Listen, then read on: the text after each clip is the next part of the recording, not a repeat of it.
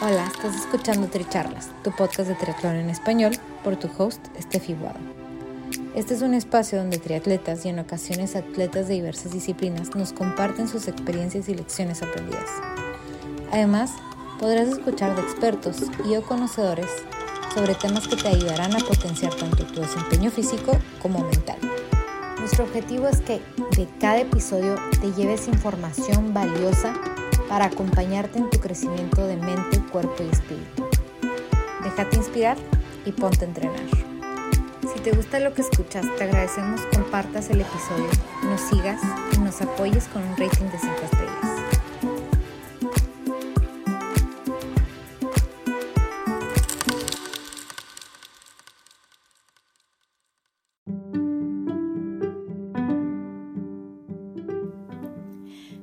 Bienvenidos al episodio 27 de Tricharlas, Viajes en Bicicleta. Yo soy Steffi Guado y nuestra invitada del día de hoy es Irina Carmácina. Irina descubrió su pasión por el ciclismo hace apenas un año y medio. No obstante, ella se apasionó por las largas distancias, logrando completar varias carreras de gran fondo. En su trayectoria, Irina descubrió el concepto de viajar en bicicleta por Colombia, cargada con sus cosas, buscando lograr conocer el país. Irina nos comparte también la diferencia entre la bicicleta de ruta y la de gravel, la cual esta última le ha ayudado a recorrer kilómetros por rutas secundarias. Nos quedamos con un lindo mensaje de la vida ciclista que aplica en todas las áreas. Metas claras con una trayectoria flexible. Esperemos lo disfruten.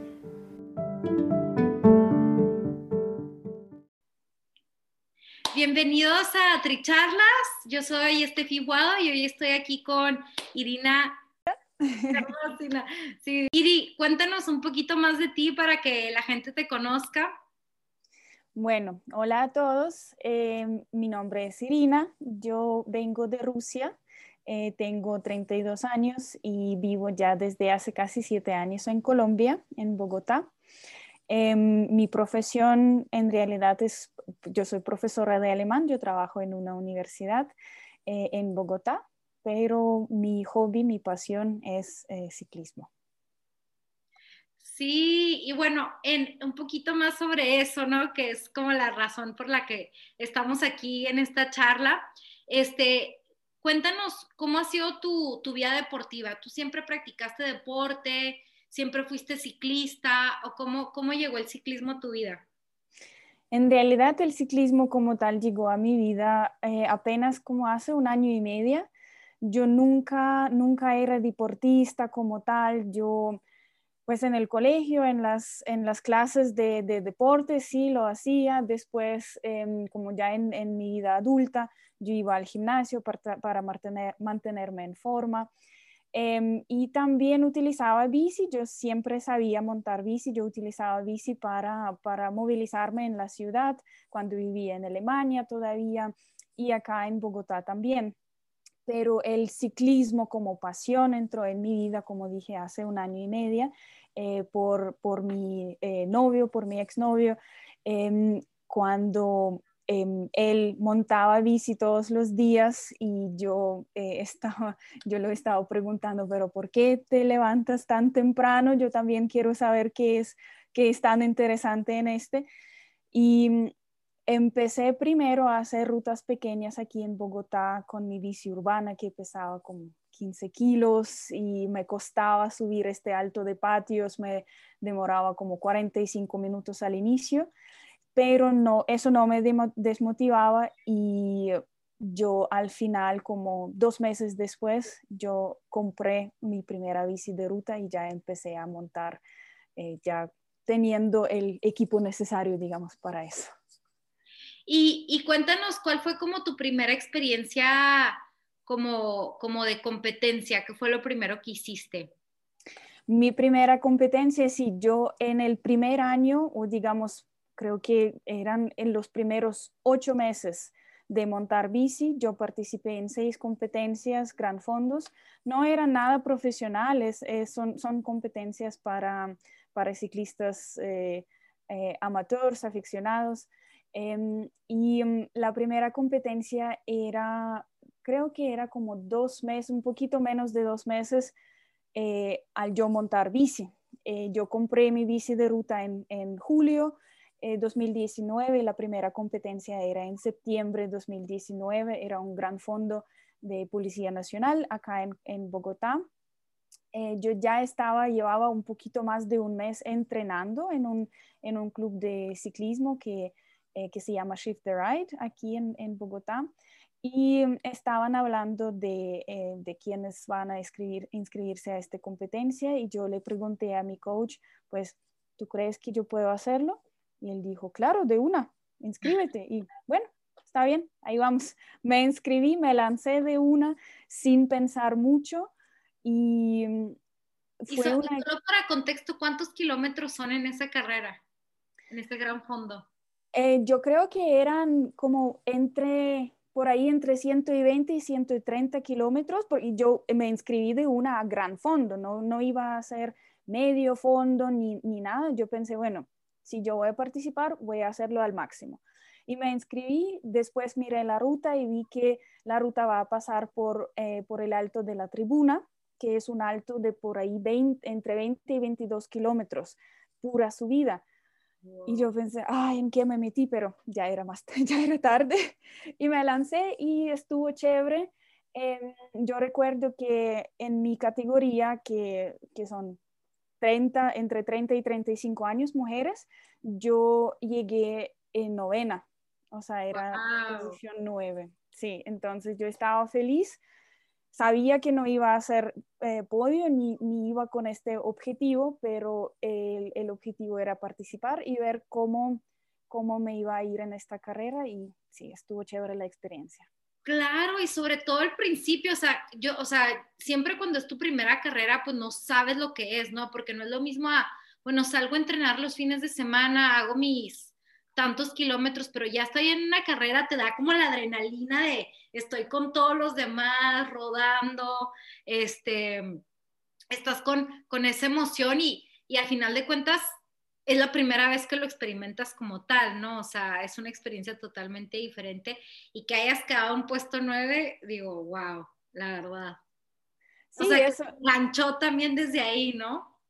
Sí, y además porque yo nunca, nunca había participado en una, en una competencia así y Gran Fondo para, pues para ciclistas aficionados es como un evento, ahí hay, hay premiación, hay como rifas, mucha gente, uno ve otras ciclistas, otras chicas, eh, entonces ahí sí me di cuenta que tanta gente monta bici en, en Bogotá, porque creo que eran más de 2.000 inscritos en esta carrera y para mí era la primera vez de ver tanta gente juntos en una, en una competencia, en una carretera, rodando, sudando, porque el clima allá en esta ruta eh, pues hacía calor, entonces eh, sí, estuvo muy interesante. Me motivó bastante, por eso fue que me inscribí a otras cinco competencias en los siguientes meses.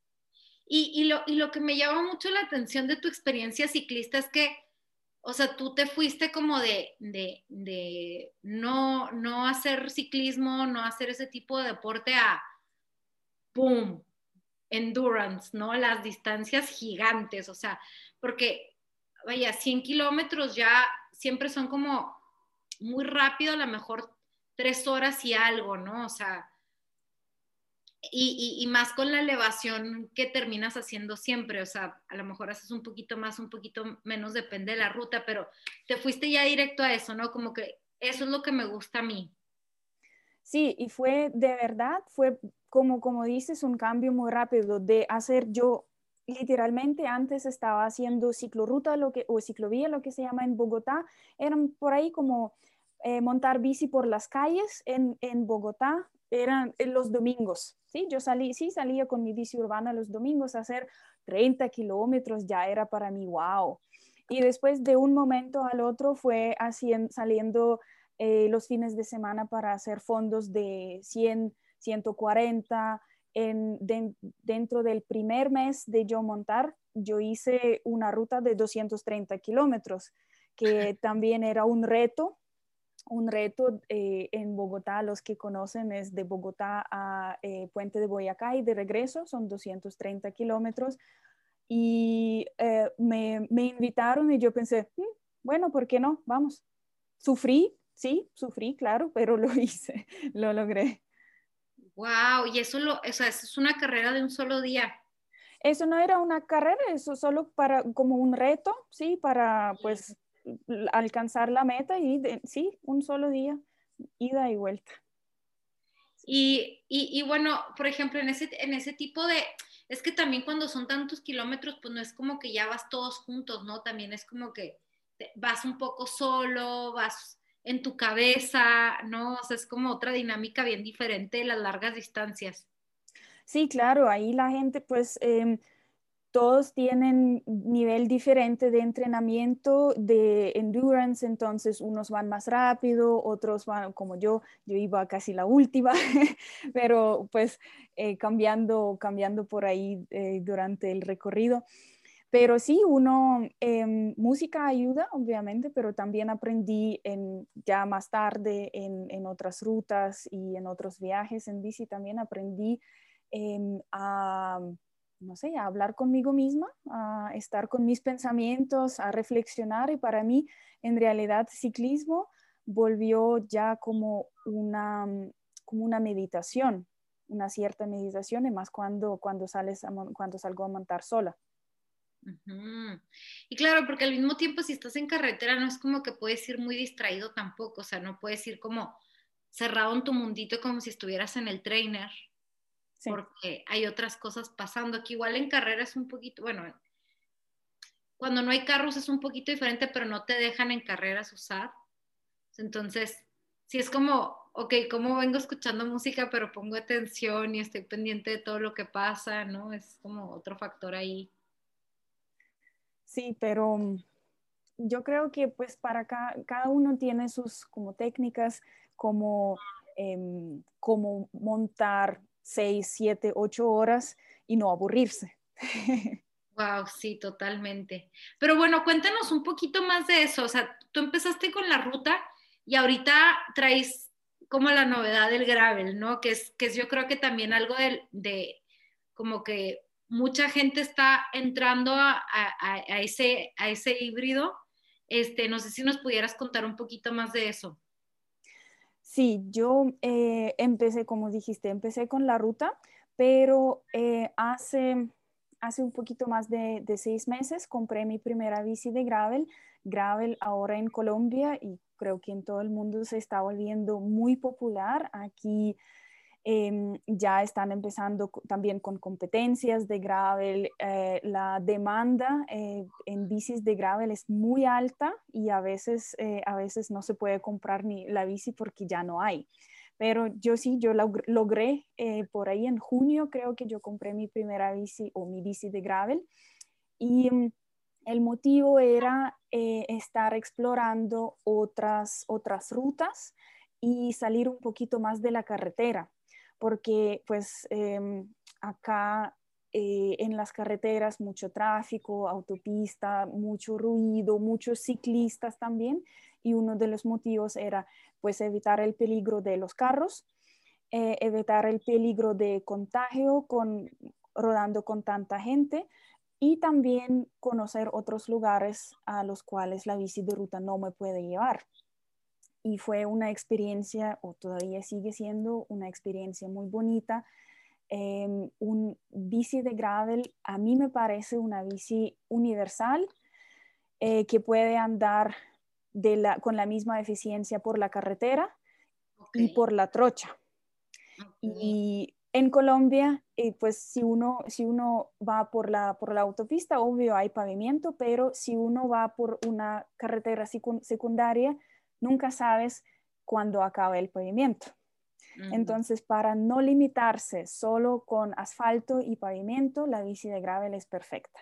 Obviamente tiene sus límites, no, em, no sirve, digamos, para, para trochas muy severas como para MTB, pero en general por muchas carreteras secundarias se puede andar con más tranquilidad. Uno ve mucho más la naturaleza, otros lugares, otros paisajes, sin tanta gente y sin el tráfico que te pueda matar.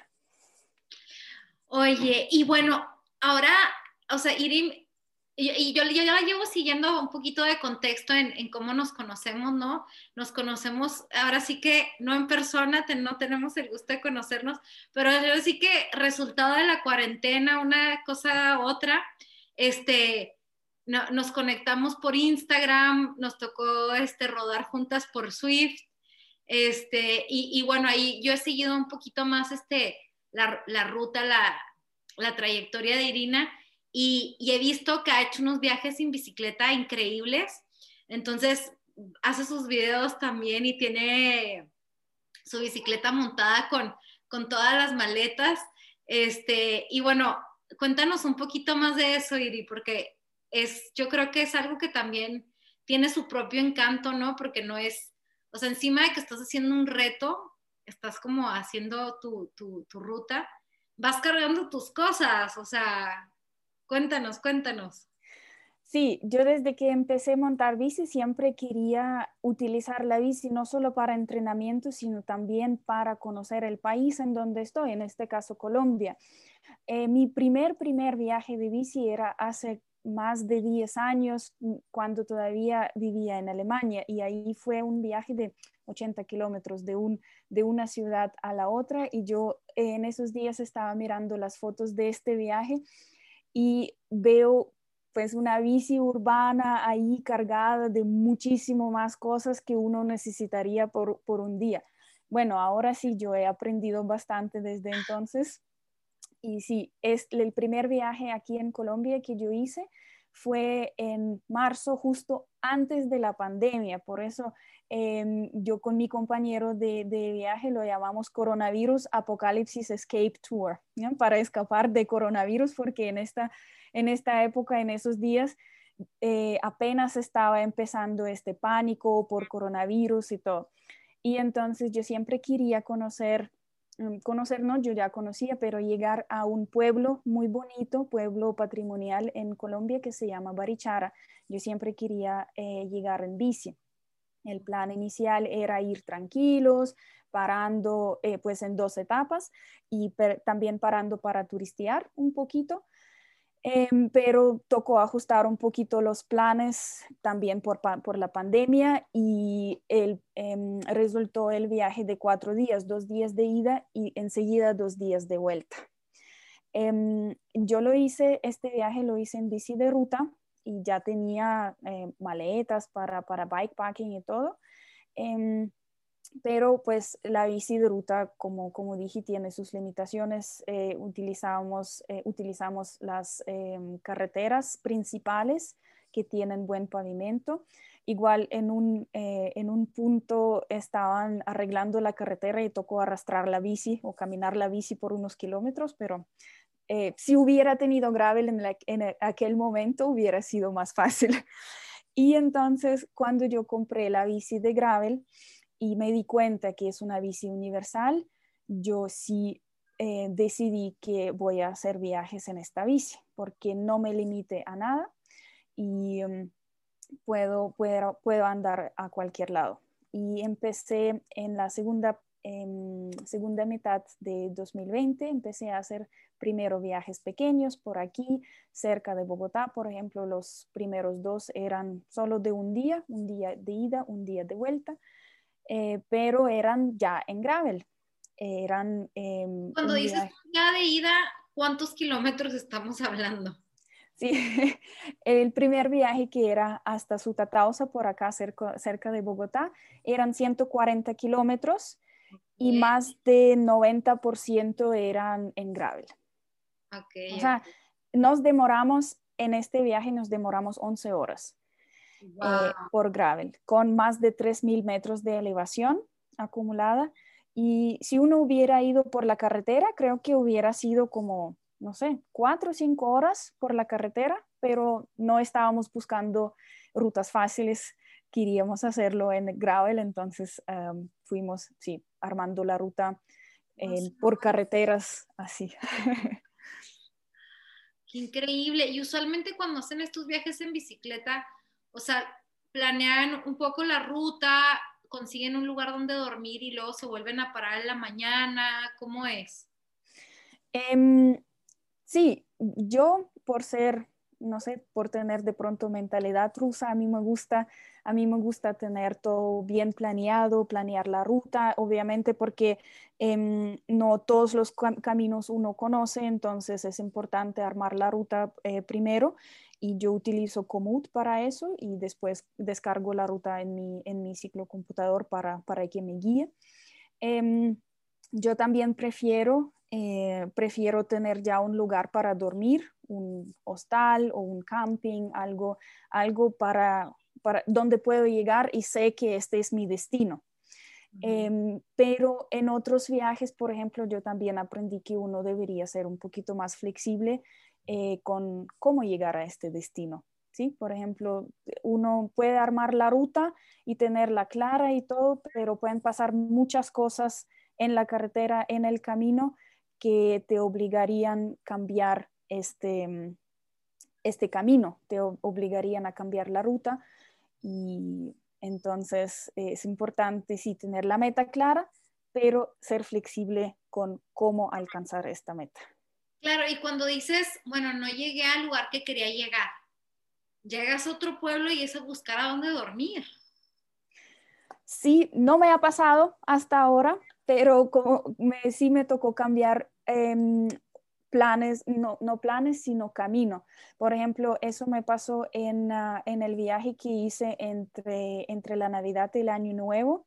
Yo eh, después de Navidad sentí que me falta un poquito de aventura, quiero, quiero salir de la ciudad, quiero lanzarme a algo que, que voy a recordar por siempre.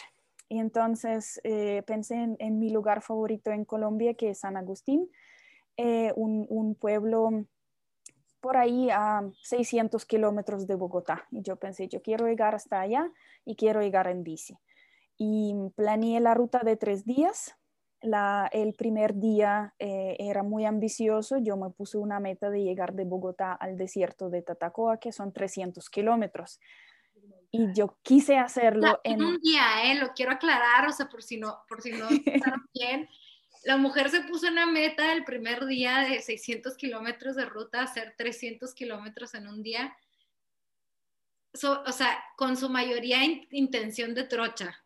Sí, mi, mi, ambición era, mi ambición era utilizar los, los, caminos, las carreteras de gravel, porque yo iba en mi bici de gravel, eh, yo iba bien cargada, pues como cuando digo bien cargada es yo tenía una maleta enfrente, una maleta del sillín y una maleta del marco, porque yo iba, iba, a, estar, iba a estar afuera por siete días, entonces no pude solo ir con, con un cambio de ropa y también necesitaba otras cosas. Entonces, eh, sí, yo planeé todo bien, la ruta la tenía muy clara y salí a las 2 de, 2 de la madrugada dos de, no sé, de la noche y me demoré 15 horas, 15 horas en llegar a mi destino. Yo llegué a mi destino porque yo no quería desistir de este, de este mm, objetivo, yo sí quería llegar hasta allá, pero me tocó cambiar. Decir que logró los 300 kilómetros el primer día. si no queda claro, logró los 300 kilómetros, pero cuéntanos de ese día, o sea, ¿cómo fue para ti? Porque lo dices fácil, o sea, lo dices como que, ah, sí, casual, hice 300 kilómetros en la carretera, en los caminos secundarios de Colombia, pero discúlpame, no, mm. no es algo fácil de hacer. No, no era fácil. No era fácil, yo sufrí, pues digamos, no sufrí tanto como lo esperaba, porque yo estaba muy emocionada. Yo estaba muy emocionada de hacer esta ruta, de pues hacer este viaje y yo lo yo lo hice sola. Yo salí sola eh, sin acompañamiento. Salí a las 2 de madrugada, pasé por Bogotá por unos lugares que después mis amigos me dijeron, tú estás loca, tú pasaste por lugares por donde uno ni de día pasa solo. Y bueno, yo pasé todo bien, no, em, no me pasó nada. Eh, me lancé por ahí a los caminos de gravel, de trocha que no tenía ni idea por dónde iba y más antes, de, antes del amanecer porque iba en, en, oscuridad completa. No tenía ni la mínima idea por dónde iba. Em, pero sí, ya por ahí después del almuerzo eh, me tocó repensar un poquito mi camino porque ya se estaba haciendo tarde y todavía me faltaba bastante, entonces yo pensé, si yo quiero alcanzar mi objetivo de hoy, si yo quiero llegar a la meta de hoy, me toca cambiar un poquito la ruta y por, eh, por, un, mm, pues por unos kilómetros me tocó salir a la carretera e ir por la carretera para avanzar un poquito más. Y por eso digo que yo tenía la meta muy clara, pero me tocó hacer unos ajustes en mi ruta. No era mal, porque al final creo que si yo hubiera seguido mi ruta eh, inicial, creo que hubiera llegado por ahí a medianoche. O me hubiera tirado, eh, tirado por ahí en la carretera a dormir. o sea, claro, porque mira, para empezar, no sé cuánto hayas dormido el día anterior. O sea, no sé si te dormiste a las 4 de la tarde para poderte levantar a las 2 de la mañana. Pero ya de entrada es eso y aparte, o sea, las horas cansan un montón. Entonces, o sea, estar esa cantidad de horas pedaleando, este, no, no sé si llegaste a un momento en el que dijiste tú, ¿por qué hago esto? o ¿O qué te decías a ti misma? ¿Cómo te hacías continuar? ¿Cómo te hacías seguir pedaleando esos 300 kilómetros? Sí, lo interesante, pues yo dormí, yo creo que yo dormí suficiente. Yo me acosté a las 7 de la noche y me levanté a la 1 de la, de la madrugada y estaba bien. Yo tenía bastante energía, lo que sí me empezó a cansar más después del almuerzo o por ahí después de mediodía era el calor, porque yo ya estaba pasando por el departamento bastante caluroso y el sol de mediodía y mm, no, no había ni una nube. Entonces el sol me estaba quemando, eh, la, eh, el agua que yo llevaba en tres caramañolas me alcanzaba por, por ahí una hora y media, entonces me, eh, yo tenía que parar en cada pueblo para recargar agua y todo. Y lo peor, pues no lo peor, sino lo interesante era que yo no tenía música se me, se me olvidó a descargar mi playlist de Spotify eh, y no, no tenía música porque no tenía señal eh, de teléfono en, en, en, esta, en esta ruta. Entonces, 15 horas me tocó pasar conmigo misma. Sí, hablando, hablándome a mí, reflexionando, repensando las decisiones de la vida y todo. Y em, yo lo aguanté. Lo, vamos, pues piernas, vamos, vamos. Así, ah, sí, más o menos eso era, sí, en los, en los últimos, en las últimas dos, tres horas, cuando ya se estaba oscureciendo, cuando ya otra vez, ya entré al desierto y eh, me di cuenta que se perdió el GPS, la señal de GPS. Eh, yo estaba mirando el ciclo computador y no veía que estoy avanzando. Y yo como que, pero ¿qué pasó? Y me di cuenta que se perdió eh, la señal. Eh, yo tomé un mal giro, un giro por donde no era, me perdí, tocó hacer como un loop de mm, una vuelta de 7 kilómetros. No es mucho, 7 kilómetros, pero ya duele cuando ya llevas más de 200 y eh, cuando ya quieres llegar. sí. Sí, no es como que te puedes traer a la mitad del desierto a, a que vengan por ti, o sea. No. Yo no tenía ni señal de celular ni nada. Me pasaban carros, me pasaban carros porque esa es la, pues una de las dos carreteras que llevan al desierto. Entonces, eh, los turistas, los que, los que venían a visitar el, desierto, sí me pasaban, pero ya en, esta hora, eran por ahí 5 de la tarde, ya no hubo mucho. Y mm, ya se estaba oscureciendo, me faltaban como 20 kilómetros, yo ya venía muy cansada. Yo ya solo quería llegar, pedaleaba por inercia. La bici ya pesaba no, no sé, no 15 kilos, sino 115 y las piernas tampoco respondían bien. Y lo bueno que me salvó, digamos, porque ya estaba oscureciendo mi, mi luz, ya se estaba descargando, ya no tenía luz buena Em, o fuerte y ahí no hubo ni, luna, en el, en el cielo no hubo ni la luna eh, para, para hacerme un poquito luz. Y ahí es oscuridad completa, no ves nada, como en dos metros ya no ves nada. Y yo lo, pues casi estaba rezando por llegar normal, viva eh, al pueblo cuando me adoptó un carro de policía. De una, no sé, de nada apareció detrás de mí. Primero me pasaron, pero después me esperaron en, un poquito más adelante y se pusieron detrás mío alumbrando con, la luz del carro y eso me salvó, me dio un poquito más de motivación, como de estímulo, eh, porque yo ya veía todo claro y entonces yo pensé, bueno, voy a hacer el último esfuerzo y iba como loca. yo me tiraba en las bajadas, me tiraba, yo normalmente tengo miedo a bajar y más en, caminos de gravel, pero yo me tiraba así sin pensar y pues gracias a, esos policías llegué, sí llegué bien al pueblo. ¡Wow! ¡Qué nobles! O sea, como que te vieron y dijeron, vamos a ayudar a esta pobre mujer a llegar porque... Sí, de pronto ya tenía tanto sufrimiento en mi cara que pensaron, bueno, vamos a ayudarle. Oye, Iri, y cuéntanos cómo fue, o sea, llegaste a dormir, bañarte, cenar, o sea, y luego el día siguiente vuelves a partir, ¿cómo, cómo son los siguientes días después de ese crimen que te hiciste a ti mismo? Sí, yo... Ese gran, ese gran logro. Yo llegué a las, a las siete y media, yo llegué al pueblo y primero me demoré un poquito buscando dónde está el, el hostal, dónde me iba a quedar y ya no tenía fuerza en, la, en, en, las piernas que cuando miraba, miraba el mapa me tocaba sentarme en el piso porque ya las piernas no, no, no soportaban mi peso.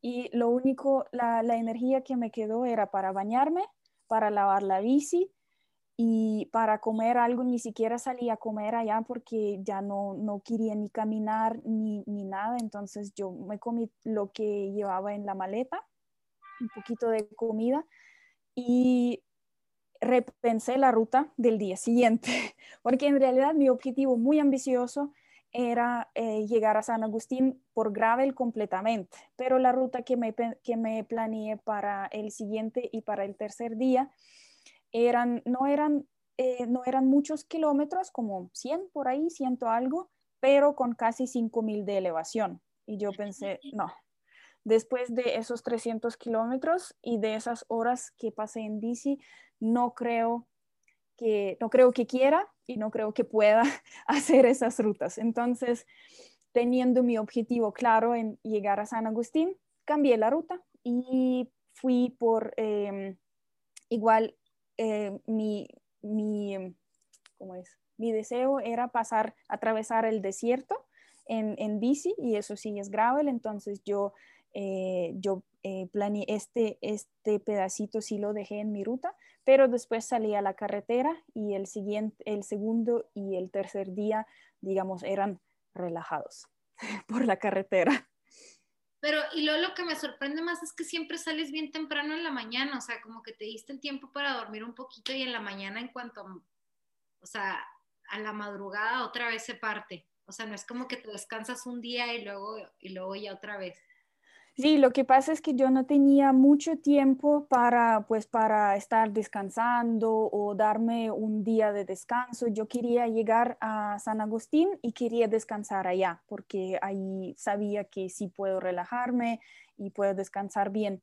Entonces, y ya con, con, tantas madrugadas en todos esos meses de entrenamientos de madrugada, ya tengo reloj biológico que no me deja dormir más de 4, 4 de la mañana. Yo siempre me despierto más o menos entre las cuatro y cuatro y media. Si necesito dormir más, me puedo dormir, pero, pero si necesito levantarme, yo me levanto sin problema, digamos. Y mm, siempre prefiero salir en la madrugada entre más temprano posible porque así siento que me rinde más el día.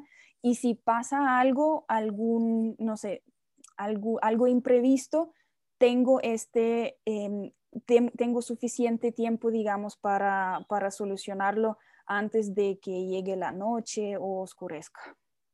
Oye, Iri, tengo, voy a compartir un poquito aquí mi pantalla. Tengo tu, tu página de Instagram y quiero que, que, vean, bueno, si la quiere, si quieren seguir, se llama Irusita y pueden ver algunos de sus videos que tiene como de, de, de sus rutas. Aquí está Iri en el camino. Este, y bueno, en realidad tienes bastantes videos muy cool de, de andando en bici en Colombia, ¿no? Este, y nada, yo, o sea, como que ese es un poquito el concepto, ¿no? Que igual aquí traes como una maletita adelante, pero no es como uno de tus, de tus viajes largos en bicicleta. No, sí, esos, esos videos son de las rodadas, em, sí, y en realidad... Ah, sí, este es el video. Eh, estábamos, eh, fui con, con, un amigo, fuimos, eh, escapamos de la cuarentena en Bogotá hace, hace unas semanas y fuimos a un lugar que se llama Melgar, un, un, lugar caluroso cerca de Bogotá. En realidad, si uno va por la carretera, son 90 kilómetros, de pronto un poquito más. Pero ya que tampoco estamos buscando rutas fáciles, nos fuimos por, eh, por un páramo. Páramo Sumapaz es el páramo más grande de, del mundo y la ruta era 200 kilómetros con por ahí 150, de pronto un poquito menos de gravel y este sí era, era la ruta bastante exigente. También nos demoramos 11 horas subiendo al páramo, eh, pasamos eh, de 2.600 de elevación, pasamos a 3.750, que es en el páramo.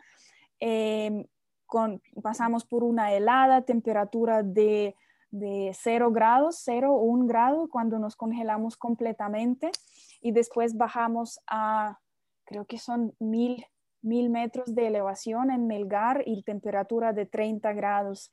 Entonces pasamos por todos, todos los ecosistemas, eh, todo el clima, todos los climas y también era mm, una ruta muy bonita. Y, y, cuéntanos, por ejemplo, ¿tú qué dirías que es así como que, que te ha enseñado este tipo de, de aventuras, de experiencias? ¿Qué te deja? ¿Por qué lo sigues haciendo?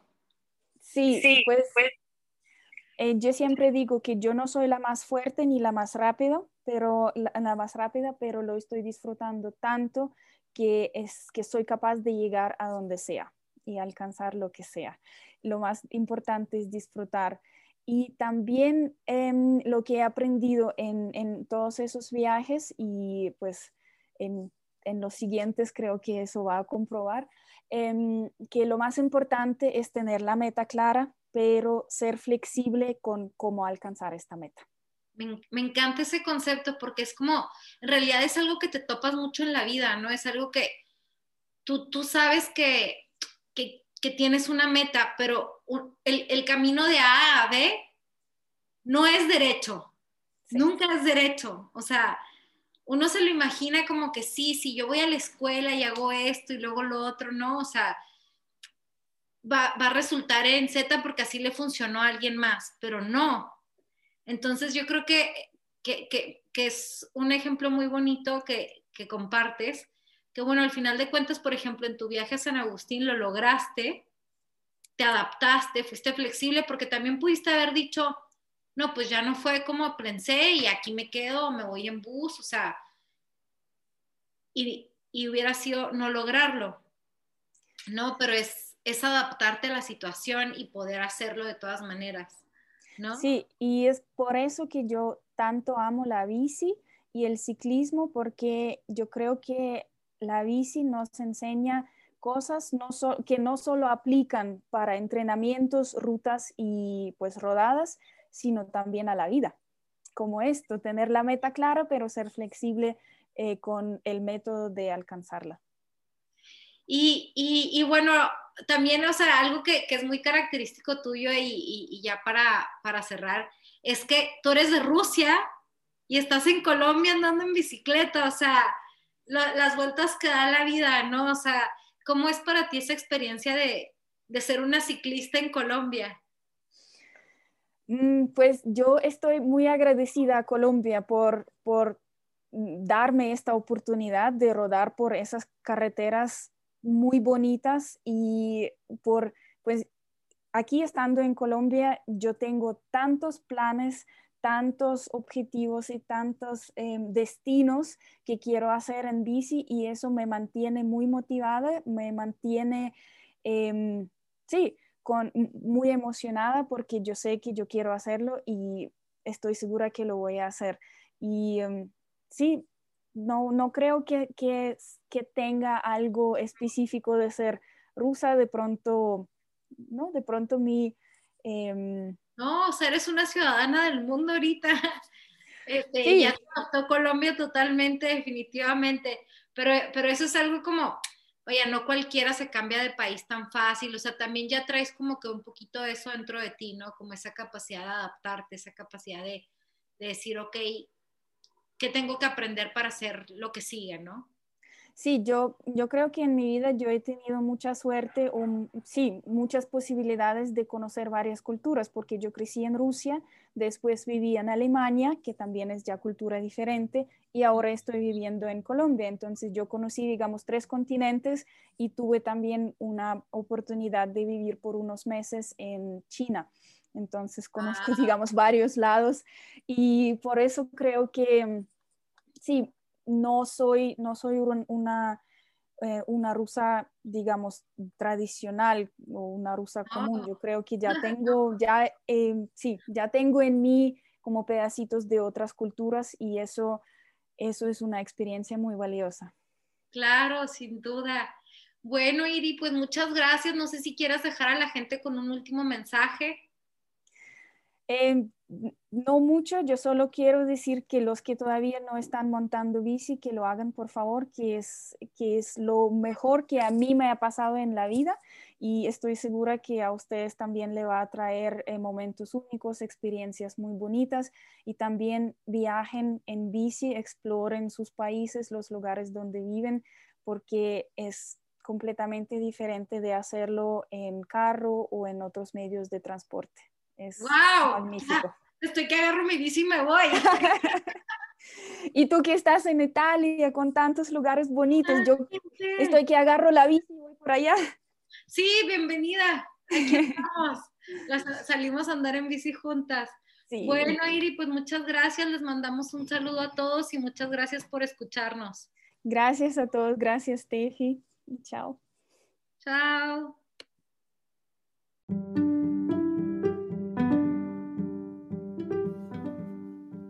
Gracias por ser parte de esta charla.